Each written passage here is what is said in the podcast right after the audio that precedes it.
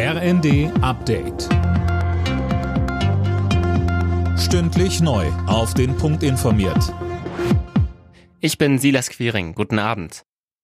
Wie reagieren, wenn Russland den Gashahn zudreht? Damit beschäftigt sich gerade die Bundesregierung. Unter anderem sollen Energieunternehmen Hilfe vom Staat bekommen, heißt es aus Regierungskreisen. Außerdem gibt es Pläne, die gestiegenen Kosten gleichmäßig auf alle Gaskunden zu verteilen. Mit Blick auf die privaten Haushalte betonte Wirtschaftsminister Habeck, für den Fall, der nun wirklich die deutsche Wirtschaft und auch die Gesellschaft hart treffen würde, also einer wirklichen Gasmangellage, wo eine Unterversorgung da ist, werden diese privaten Nutzer als letztes reguliert oder abgeschaltet. Das wird nicht gebrochen, daran halten wir uns. Nach langem Hin und Her hat sich die Ampelkoalition außerdem auf ein Paket zum Ökostromausbau geeinigt. Der Plan, bis 2030 sollen 80 Prozent des Stroms in Deutschland aus erneuerbaren Energien kommen. Dazu müssen die Länder rund zwei Prozent ihrer Fläche für Windenergie bereitstellen.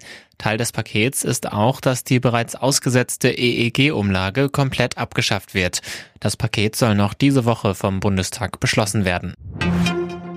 Auf Online-Riesen wie Meta, Google, Amazon und Co. kommen in Europa schärfere Regeln zu. Mit großer Mehrheit hat das EU-Parlament zwei entsprechende Gesetze beschlossen. Zum einen soll die Marktmacht der Internetkonzerne eingedämmt werden. Außerdem werden die Unternehmen verpflichtet, stärker gegen Hass, Hetze und Falschnachrichten auf ihren Plattformen vorzugehen. Die EU-Mitgliedstaaten müssen noch darüber abstimmen.